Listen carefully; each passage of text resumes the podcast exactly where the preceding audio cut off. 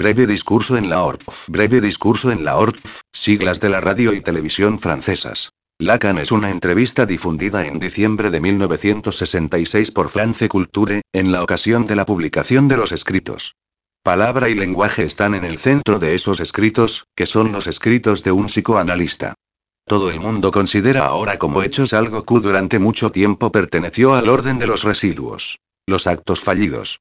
Lo mismo sucede con los sueños. Todo el mundo sabe el nombre de Freud, gracias a quien nuestra idea de las cosas llegó así a completarse. También en lo tocante al chiste aportó algo cuya no permite considerar su efecto de producir risa como algo sin importancia y por ello pasó a ser un hecho digno de consideración. ¿En qué se basa este cambio?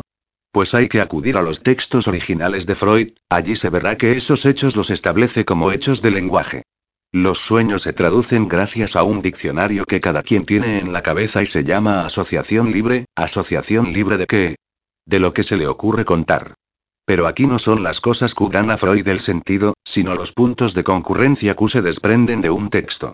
La experiencia del IC, considerada en el nivel en cuyo la instalo, no se distingue de la experiencia física. También es externa al sujeto, tomado este último en su sentido tradicional. La designo en el lugar del otro. Mi fórmula es. El es el discurso del otro. Está estructurado como un lenguaje es una redundancia necesaria para darme a entender, pues el lenguaje es la estructura. El hombre crece tan inmerso en un baño de lenguaje como inmerso en el medio llamado natural. Este baño del lenguaje lo determina incluso antes de haber nacido, por intermedio del deseo en que sus padres lo acogen como un objeto, quieranlo o no, privilegiado. El deseo es, propiamente, la pasión del significante, es decir, el efecto del significante en el animal al cusigna, y en el cual la práctica del lenguaje hace surgir un sujeto, un sujeto no simplemente descentrado, sino condenado a sostenerse tan solo con un significante que se repite, es decir, a sostenerse dividido. De allí la fórmula. El deseo del hombre es el deseo del otro. En el otro está la causa del deseo, de donde el hombre se desprende como resto.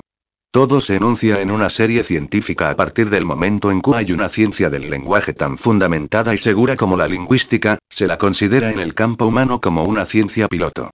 En mi enseñanza todo se presenta con un aspecto muy distinto, pues en ella se dice que se trata de revelar la estructura del deseo y, justamente, en cuanto lo sexualiza por la impotencia del lenguaje para dar razón del sexo. Mis escritos reúnen las bases de la estructura en una ciencia está aún por construir y estructura significa lenguaje, en la medida que lenguaje como realidad procura aquí los fundamentos. El estructuralismo durará lo que duran las rosas, una temporada, lo cual no quiere decir que esta no sea la más fecunda. Si mantengo el término sujeto para lo que esta estructura construye es porque quiero despejar toda ambigüedad respecto a lo que hay que abolir, y para que quede abolido hasta el punto que su nombre se destine a lo que lo reemplaza.